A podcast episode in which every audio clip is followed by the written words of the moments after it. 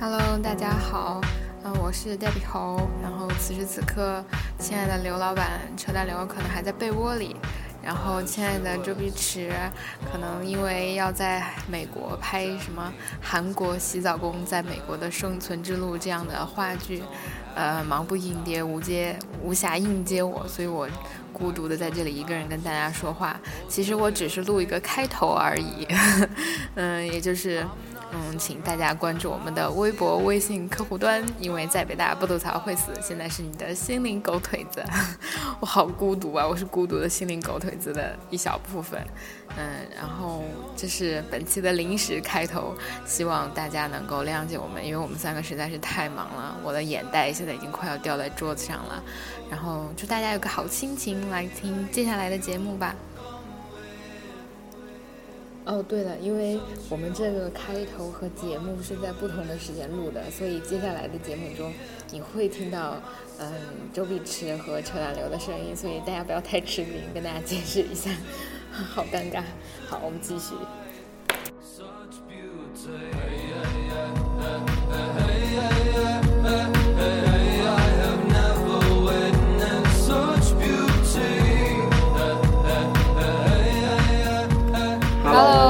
大家好，又是一期北朝女权专栏，我是今天要跟大家比比的呆比，我是扯淡刘，我是碧池周。嗯，可能我们最近就是我们三个的专栏都是都会比较勤快，因为我们三个自己比较相对好准备一些，然后。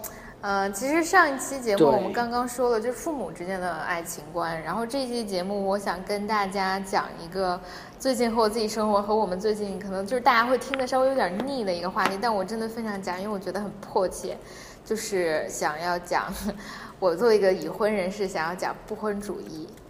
啊，对，其实 其实就是因为现在我觉得我我先给大家说一个我为什么想讲这件事的引子。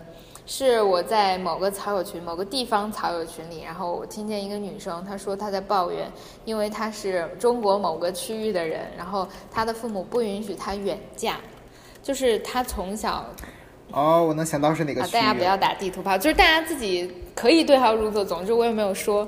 然后他就他就跟大家倾诉，因为那个群其实很冷漠，就是就不是很冷漠，就是很冷寂，因为平时很少有人说话。但那天我看有好多好多条微信，我就点开一一看，就发现就一个女生，她像独白一样跟大家讲，然后她就是嗯。嗯，受不了，就是他爸爸妈妈对他那种控制。他从小在一个地方长大，然后上初中、高中、大学，然后他现在喜欢在大学里喜欢上了一个离他的家乡很远的男生，但是他受不了，就是他的父母不接受他能嫁，哪怕是他那个镇或者城市，我不知道那个行政级别在哪儿。然后，嗯，他就在跟大家倾诉嘛。我当时，然后他就说，他说到这个时候，就话题就转向了。他说他。不能独立的原因是因为他现在读书，他才二十岁，然后他就嗯，就是靠父母生活费啊，所以他不能跟他们去争取这个，因为这样父母会通过钱来控制他。他就说小的时候如果他很乖，然后他就会，他们父母就会给他很多钱，他要什么买什么；如果他不乖，就会过得很潦倒，所以他就很很苦恼。然后而且他爸爸妈妈也想给他安排工作，所以以后他可能也觉得自己没有那个东西。当时我因为。说实话，我这个人真的有那种姐妹情节，就是我是一个很讨厌帮别人，就是很事儿、很事儿的那种，很很讨厌自己很事儿。嗯。但是他说了这么多，然后我又觉得那个群五十多个人都没有人吭个声，而且我又是作为，对吧？那是个草友群嘛，所以。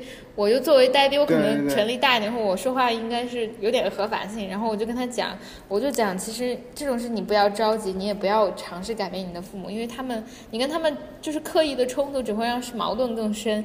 你要做的就无非是好好读完大学，然后以后工作什么的，慢慢获得自己的经济独立，然后你才有有可能就是在跟他们 argue 这件事情。而且我觉得，就是你现在喜欢的大学那个男生，也是不见得就是你的那个 the right one，所以你的。心态一定要这样，不要想的这么多。然后后来另外一个女生就她也加入我们的对话，她就讲，所以说呢，她就选，她就真的很流畅的说，所以我选择移民。她说，反正通货膨胀，反反正就是嗯，怎么也再努力也跑不过通货膨胀。就是我读这样的论调，我觉得特别熟悉，因为在我身边有很多。那种非常有优渥感或者条件很优厚，就是那种 rich people's problem，就富人的问题，就是他们有经济能力，然后去离开。然后我当时其实心里就泛起了嘲讽的声音，因为作为移民一代，你出国你就你以为你可以逃离了这一种困境，比如说你父母或者通货膨胀，或者现在中国经济形势，或者你不喜欢的那种国企氛围。但你以为在国外就没有没有别的问题吗？比如说，比如说种族的，比如说你作为一个黄黄人。黄种人，或者你作为一个新一代移民，你是不论去美国、去欧洲，你都有新的更大的社会问题。所以我就是是我，当然觉得这是个人选择。我也对移民，比如说要是给我个机会，我当然 why not。但是我觉得，就你知道，我不是沙文主义，我是一个知行合一的人。就我个人觉得，你不能通过回避或者逃离来解决这个问题，still 还没有解决。然后你你只是不去解决它，但这不是解决，不解决不是解决的方式，大家懂吗？然后其实后来也是因为这个，然后包括最近我自己就是很多人会跟我聊起婚姻，因为我刚结婚，所有的人都问我。然后我在我不想跟大家再讲我的感情了，但我想讲讲为什么我是一个不婚主义者。大家可能觉得我特别虚伪但？我明明都结了婚了，那我是个不婚主义者，就是因为我的婚姻是符合不婚主义者的理想的，这是两个人的结婚，而且我们还没有领证呢。我我想说的是另一个例子啊，就是有一天嗯我又在跟两个好朋友聊天，他们又告诉我中国的某个地区结婚是什么个形式呢？就是因为因为有个人就说啊，你是先办了婚礼是吧？我说嗯，然后他们说有地方习俗就不一样，然后有一个朋友同学可能不知道我那么女权，或者不知道我非常敏感的，就会说，那你们父母之间有没有商量好彩礼、彩礼、嫁妆这些事情？其实我觉得就是这方面我真的都没有考虑过。嗯然后那天我在微博上一个那个，嗯、微信号就不是 微博就一个大 V，他就讲在他说在美国一个专家写了在结婚之前你应该问的十几个问题，然后他结合中国的国情，然后也改变了修改了一些部分，就比如说你们对就是这个，我觉得这十五个问题还是非常非常怎么说呢正确和必要的。我来跟大家就是凭着记忆说一下，切实的，嗯，这十五个问题包括你们对父母，就是要不要？呃第一方面是跟父母怎么相处，你们是跟父母同住，还是和父母分开，还是只住一方面的父母？你们如何赡养自己的父母，以及你们和父母相处的方式是什么？就是你们两个都要确定对方。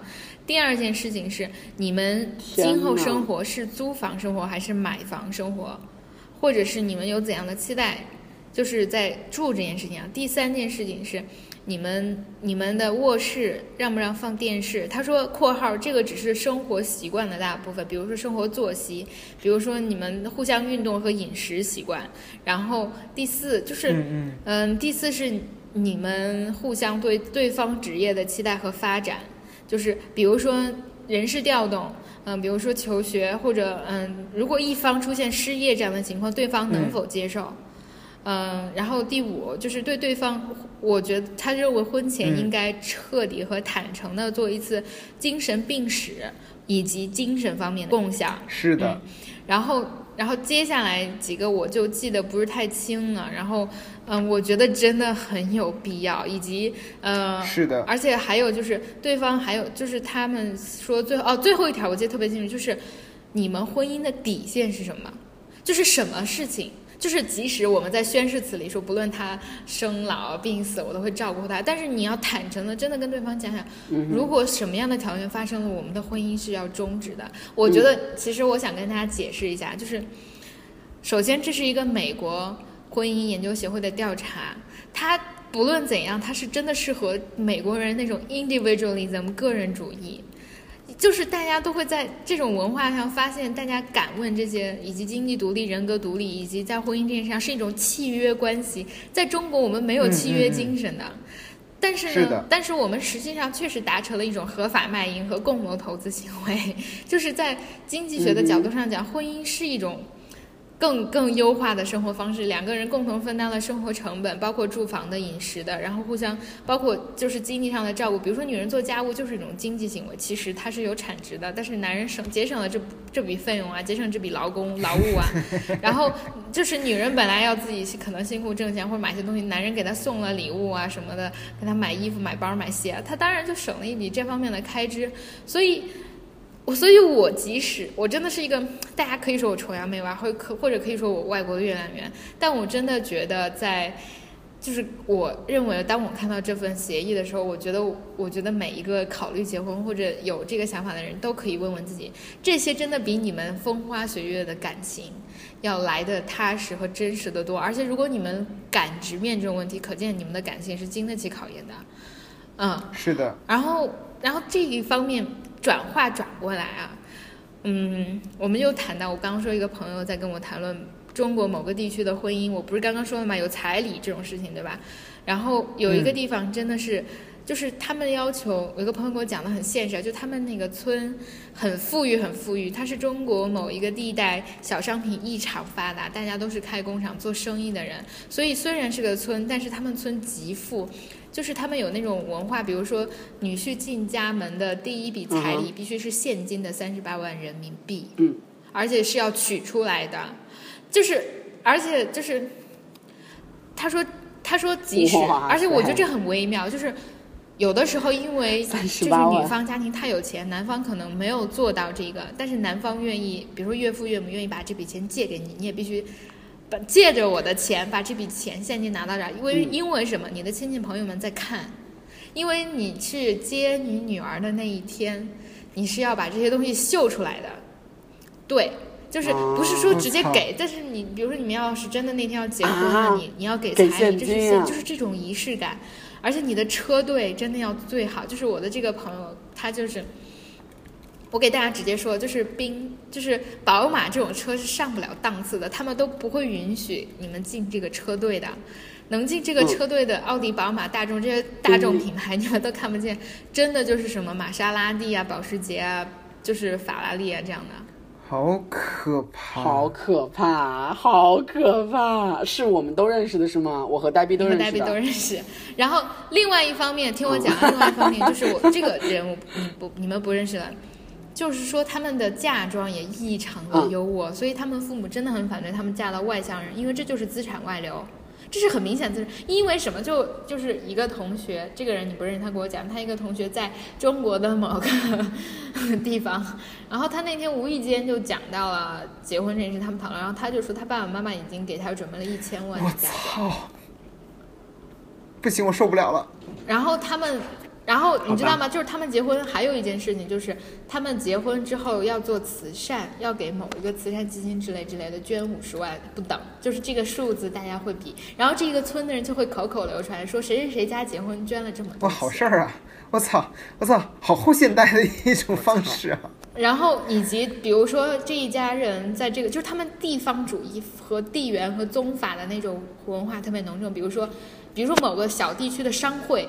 啊，他们捐捐的那种慈善不是说红十字会，而是比如说当地的商会，就是绝对是对当地的经济或者那种他们那个小共同体是有极大利益促进的，啊，然后这是一部分，然后另外一个呢，这是我觉得这是中国富裕地区的，然后当然这也是我个人从非常微观的道听途说，这显然不是那种严谨的社会科学调查，从微观的道听途说讲，另外一个地区是非常穷。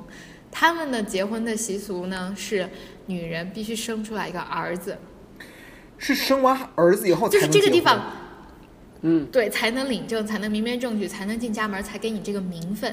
然后他们也不是那种这种，你知道吗？我觉得中国的穷是五花八样的穷，就是我们简单的界定贫穷和富裕是不一样的，就是他们其实是在富裕地区相对不富裕的人。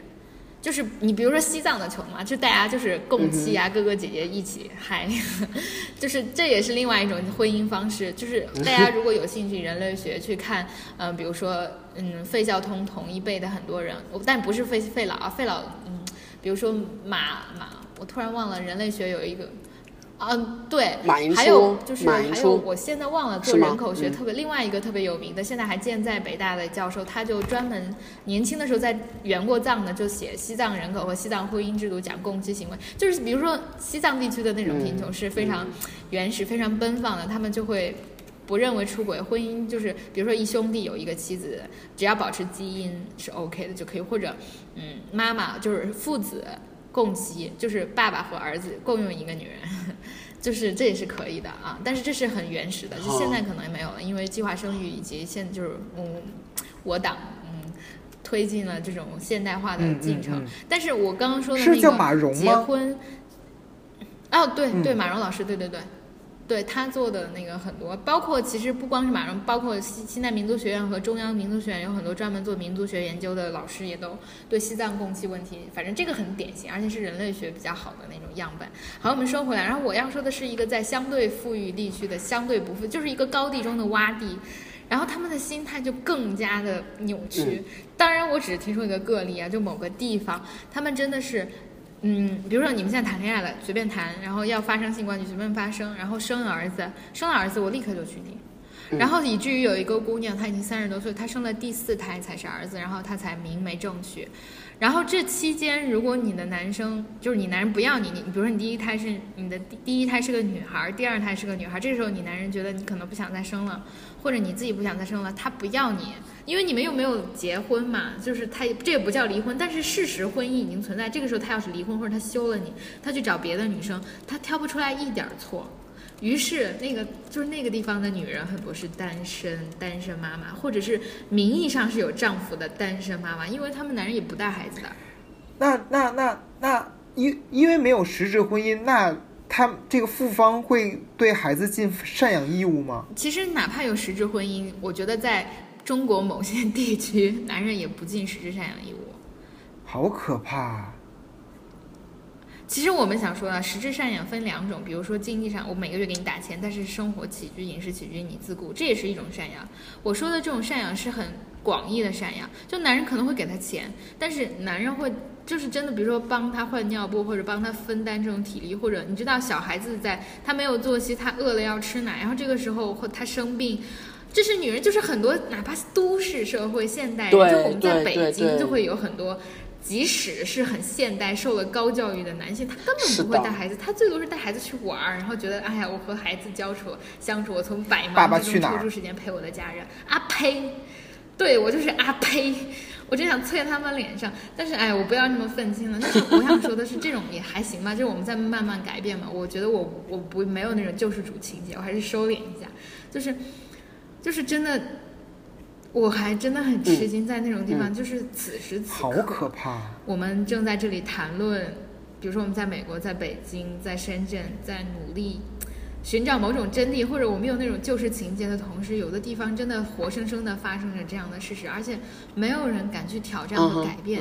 为什么？我想把话题收回来，就我在最初的那个引子，就我在帮助了那个女生，我在给她讲，我认为很就是第一，我想安慰她，想抚慰她，然后第二，我想给她说一些很有。就是有些建树性的建议，比如说让他现在努力的学习啊，比如说在大学尽量自己找一份工作，然后独立啊，能保持，就是就是这是 step by step 的事情。但是后来呢，不知道为什么话锋一转，有个人就问：“你们都是女权主义者吗？这不是废话吗？”结果那个女生就是问了那个问题的女生，她说：“我不是。”她说：“我接受在家相夫教子，我特别重视家庭，我觉得挺幸福的。”我当时就觉得我他妈真是打了自己的脸，就是第一，我特别生气，我每次都很很烦躁的是，为什么大家就觉得女权主义就不支持大家在家相夫教子呢？嗯嗯嗯我就是你知道吗？分辨一个人了不了解女权主义的一个就是最简单的方式，嗯就是问他你觉得女权主义支不支持相夫教子？如果他说不支持，你就可以打他了，因为女权主义没有不支持大家，女权主义只是大家支持大家做自己想做的任何事情，而不受别人、不受别的环境的，就是这种压迫。他当时就说我不是，因为我愿意在家相夫教子。然后我就我突然觉得你嫁一个当地人不是刚好可以这样吗？哎，我就觉得后来呢，而且就关键这还他就开始是咱们节目讲的粉丝哎，对，对，对，然后我真的就，而且他还敢当着我的，就是在我还在场的时候这么说，我真的觉得，其实有的时候，比如说大家如果玩刘思刘老板的朋友圈，就说不要顶撞刘老板，我现在特别特别能体验到这种这种需求和感受。就我不是一个很武断和专专制的人，可是我觉得，就是当你知道一个人和你意见对啊不。不不符合的时候，你你首先一个前提是你得知道他的意见是什么，你才能跟他交流。你没有读过《论语》，你就不要说《论语》不好。你没有做过这件事情，或者你没有研究过，不了解对方什么的时候，你就不要指责和轻易的否定掉别人，因为除了暴露你自己是一个很傻的人之外，就是，而且你知道吗？其实我最近很忙，我有很多精力，我其实只跟我很珍贵的人才回复短信，就微信圈我是不管的。嗯嗯嗯。然后我当时花了时间精力，我还我还在写论文，我中途玩了手机来来给他出他的人生策略，或者想要帮助他，而且是无偿的。他最后甩我甩到我脸上，我当时就觉得我被泼了一番冷水，因为是这样的，我真的是一个很。严肃很认真谈到女性，我会很，我会非常非常有救世情节和想帮助大家，还有我有姐妹情节。我觉得任何一个主动向我伸出，就是说你能帮帮我们，或者代表我有一个困扰，我都会特别认真的去对待。结果他这样，我就觉得天哪，我我真的当时想退群。当然好，我是个愤青，我悔过，大家可以指责我。三十多五不五十多人的群，在在二十多人的群是吗？二十八人那个？嗯，你应该啊，你不在啊，你不在那个什么群？我不在吧？然后就是就是，总之就是我当时也想了想，算了，这关我什么事？所以我就赶紧调整了一下情绪，又回到了那个就是我自己的论文中。但是这件事对我启发特别大，就是我在想，我然后回到这期的主题，为什么我特别支持不婚主义？呃，我要重提一个我非常敬佩的女权主义者，Voice 雅雅，就是陈雅雅，上海，再次给她打广告，因为我真的很喜欢她，就是她是上海，呃，上海社科院的一个工作者，然后是个研究员，然后我觉得雅雅她是，就是最初他是第一个让我知道不婚主义可以这么嚣张的人，然后包括方刚老师，很多中国现在比如说呃女权主义学者可能都会是。婚姻制度或者这种形式的不支持者，我觉得首先就是一个人在漫长的人生中对自己的伴侣需求是很不一样的，而你又无法保证你和另外一个人的共同成长中，他始终能够满足你。所以我说这句话的一个风险就是，比如说大家谈恋爱了，当然有分手的风险。大家有有有人相爱了，此刻就是爱的彻彻痛心扉。但是你们确实要承认，你们有分开的这种风险。我觉得当代社会就是因为出于对这种风险，所以大家也畏手畏脚，不敢相爱。首先，我觉得这一点就很不好。比如说，我现在生活中就有两个同学，比如说，呃，国际法学院啊，不是我们学院，就是有有一对帮对儿、班对儿，他们就很很亲密，然后同学们就对，就是他他们别的同学们就在我们健身的时候会跟我们讲，他们特别高调，就不担心自己分手了之后很尴尬嘛。我听到这种论断，我就真的很生气。但是可能从常人的角度来讲，他们这么想特别正常，就是。我们总是介于社会压力，比如说班级的同学以后还好不好见面呀，好不好相处啊，以及介于这种风险，就认为我们不应该努力的去对另外一个人坦诚，不应该把握当下，珍惜这种感情。我觉得他首先就是已经是一种桎梏了，就是一种不自由了。第二是谈到婚姻本身啊，就是我们现在真的看到，尤其是中国社会，我觉得再讲断裂或者是这种不均衡和它的多样性，就是。我们不像任何一个别的国家有一种统一标准，我们就哪怕我觉得在中国某些地区，你隔一条河、隔一个山村，就会有不同的极其不同习俗。比如说，我就知道，比如说北京结婚是要在上午十二点之后就要，就是十二点之后对，十二点之后就是下午结婚是二婚。对，然后在天津就是反的，就是。对，天津是下午结婚，如果上午结婚就是二婚。所以你们，你看北京、天津是隔得多么近，可以这种习俗。我觉得习俗背后其实这种，比如说什么时间结婚，上午、下午，这可能是一些小的，但你知道吗？我们都知道习俗背后是社会规则，它是一种。由最初因为某些，比如说我们为什么要婚前性行为之前是不好的？我早就说嘛，是因为科技决定的。为什么呢社会观念会变？因为是因为我们现在的避孕技术已经达到了这样的标准。为什么？就是，所以你每看到一个地方的婚俗，其实它背后真的都是经济上的利益的保证。比如说丈母娘为什么一定要让儿子有车子房子？就是因为他想保证自己女儿的基本生活过得优渥一些。当然无可厚非，但是这是要求两个人在感情需求或者他能够他已经。极端化的到达了一种双方都以此为条基础，而不是以此为考虑因素的这种地步。而且我觉得婚姻有很多时候，比如说，哎，就是就是这其中有很多陷阱，比如说经济利益和关系的绑定对男女双方，我尤其是在现在现实生活中，我只是陈述，就是对女性。就是要贡献出女性一旦结婚，她在人人际交往中的价值就会骤减，因为所有的男生都觉得你你已婚了，我还跟你说什么呢？因为真的男生就是用下半身来想，你只要不是潜在的性交对象，可能你对我的社交价值就很低。而不是你的能力和我与你共处的共识，不是你能带给我的知识和，比如说我在事业中和你的合作给我带来的经济增量。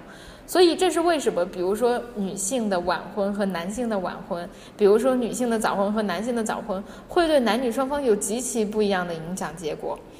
什么什么什么什么什么那个男人四十一朵花，女人四十豆腐渣之类之类这样的话。对对对对对对，啊，是这样的。然后我向大家推荐沃吉雅雅，是因为它其实从一种更加。极端，或者不是说极端，我一直觉得雅雅不极端，雅雅只是说出了大家都意识不到的实话。然后就是，其实真的真的真相是，是带刺的玫瑰真的会把你刺得很痛，然后血淋淋的。然后我觉得雅雅在她的微博以及她多次的观点中，就讲述到，作为一个个人，他如果有丰富而多样的需求，就是如何在社会框架中，因为这个时候科技的问题或者经济的问题已经相对解体了。然后，哎，我的感情其实，比如说，我想说啊，就是我对雅雅支持和不支持这个不重要，我认不认同她所有的观点不重要，我只是想把它呈现出来。我也确实认为，就是有的女生不需要拯救。我现在再重复一遍，有的人不需要被拯救。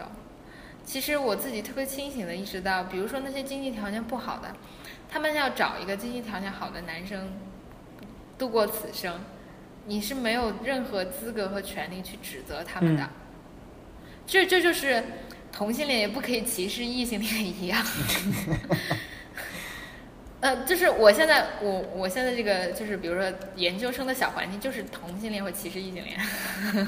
啊哈！开玩笑的，这是一句玩笑话。但是这个，哎，等一下，你们班有多少人来着？你们班有二十九人。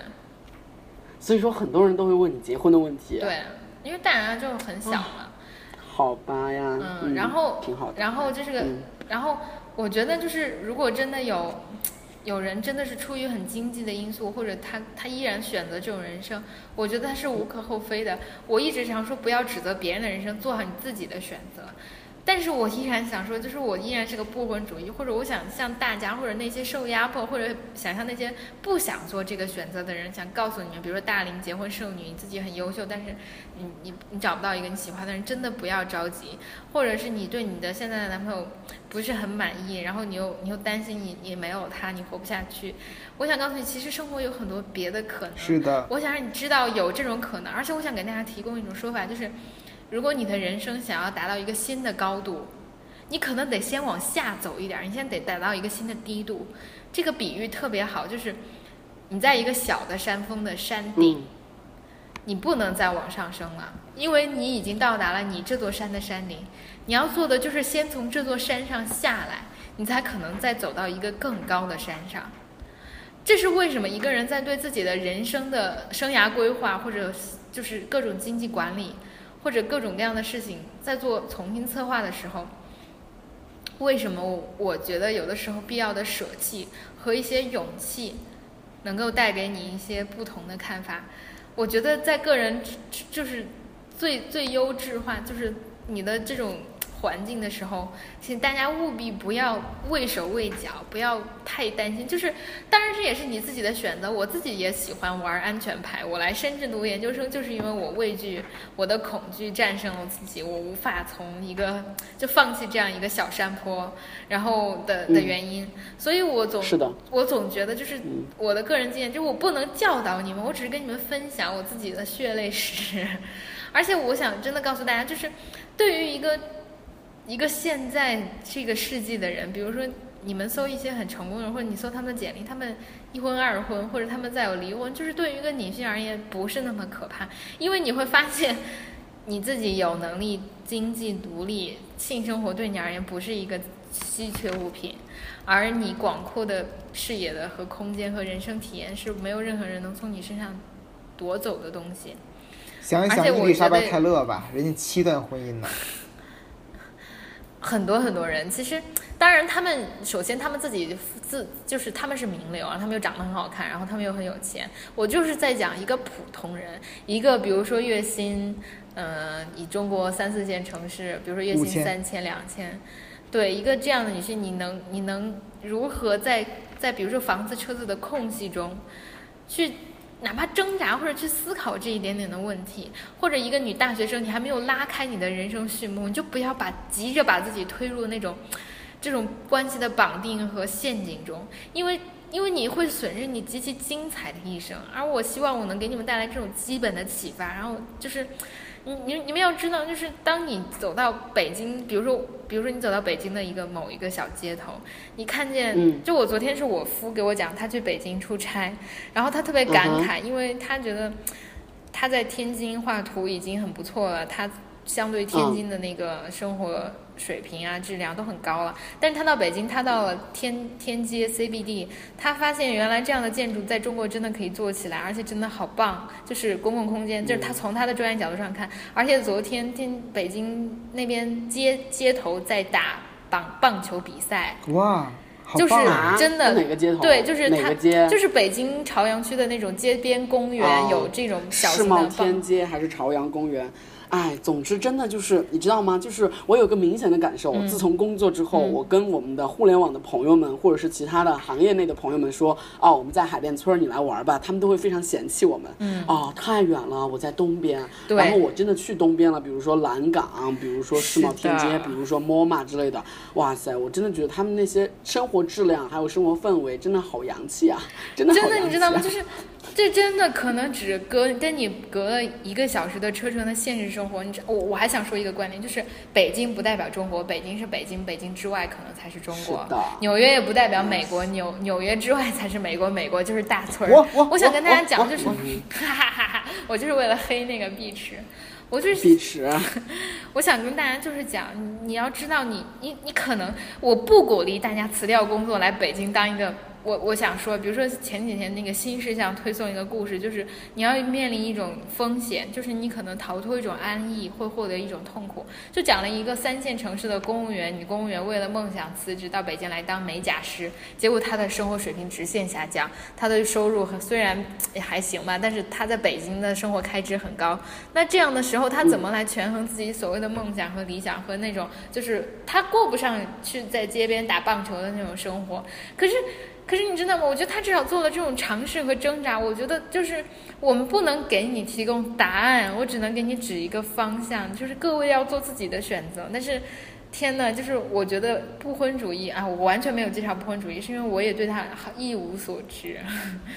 然后，这期节目就到这里吧。我觉得我那个扯着嗓子说了好多，而且渐渐的也觉得就是。嗯，很艰怎么说。呢？就是我的专栏的体量小一些，然后给大家讨论的空间可以，嗯、更大一些。然后我在这里给大家说一个我的节目的反馈，以及我的另一个事情，就是世界之大。你真的不知道你周围人或者另一个世界的人会发生什么。我前两天见了一个草友，他是高中生，他在深圳，然后他非常可爱。那天我还我晚上六点半有课，然后我本来他说他四点半就下课，然后他来找我，我们还想约着吃晚饭。结果他在上课前十几分钟才见到我，我见到他我都惊呆了。我有好多年没有见过高中生了。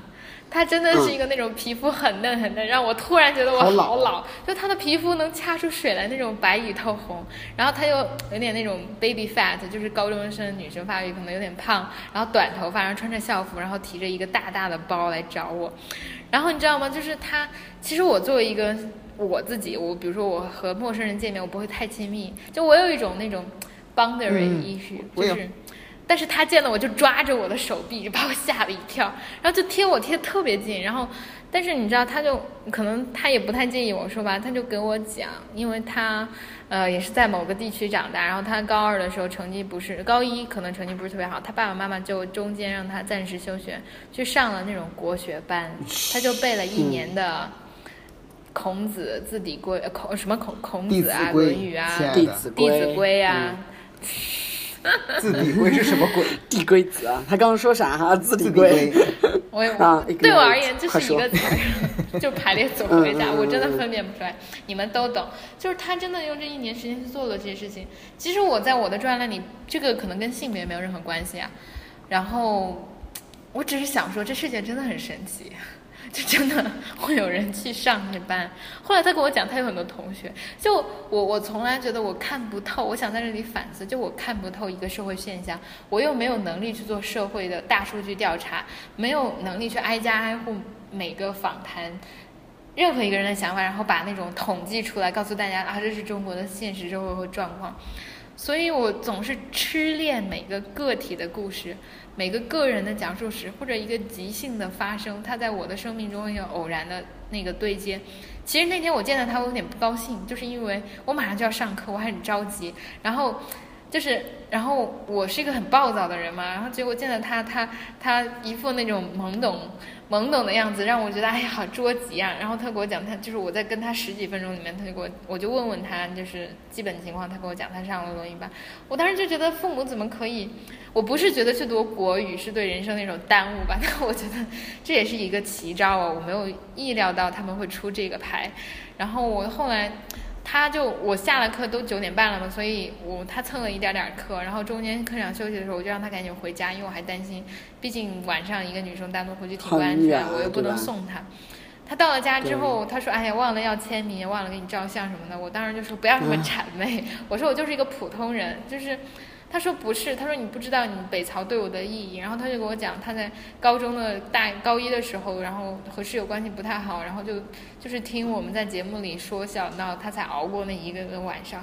我突然又觉得，哎呀，我都没怎么跟他说上话，真的。然后荣幸，真的是我觉得，我觉得特别荣幸，能够在有一些同学的成长过程中担任或者发挥着很重要的作用。我觉得非常就至少说起起到个陪伴的作用吧。嗯。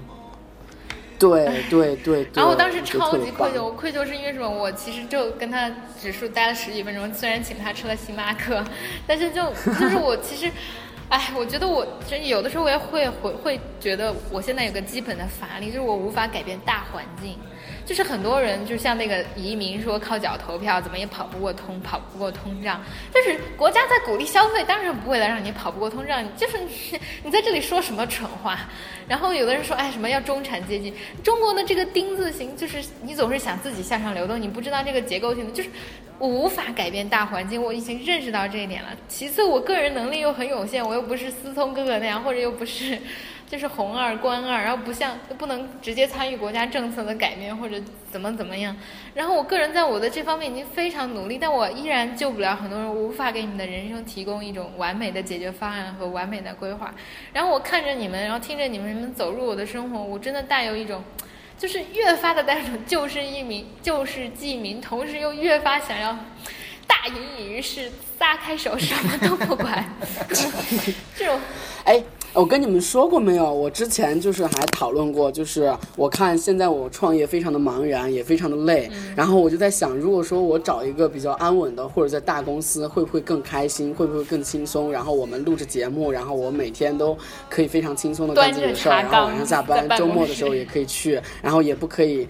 就可以不管了，真的下班就可以不太管上班的事儿了，不会说创业即生活，然后工作即生活了这种状态，我会不会更开心？我真的在想这个问题。嗯，封城或者是其他的创业者，可能他们都会觉得就是这样也会有职场焦虑。哦，对，职场焦虑是我下一期的专栏。对，我就觉得就是会不会真的就没有了呢？会不会真的会更开心呢？虽然得的钱可能会更少吧，但是。我会不会真的更开心一些？我在想吧，嗯，我们下周来跟大家讨论一下。然后，对焦虑无处不在啊，真的。对，而且其实欢迎大家，也欢迎。其实啊，我在最后这一期的专栏呢，大概就是这样。然后最后一点点小点就是。我真的很欢迎大家来 reach out 我，就是来交流啊，或者和我接触啊。但是你们真的把我当做一个普通人来对待，这样我觉得更好一些。以及大家尽可能的节约沟通成本和直接。你要问我一个问题，不用问戴斌在不在，说戴斌我能不能问你一个问题，你就直接把问题抛给我，我就会直接回答你，然后就免去了你问我在不在，我再回答你我在，然后你再问我一个我我未知的问题，因为我还想你要干嘛，就是，然后我也真的希望那个。大家 在说任何评论和观点之前，去了解你说的那个课题，然后再来表达你主观的问题。然后这就是我这一期的专栏。OK。然后谢谢大家。好的。拜拜。拜拜。好，拜拜。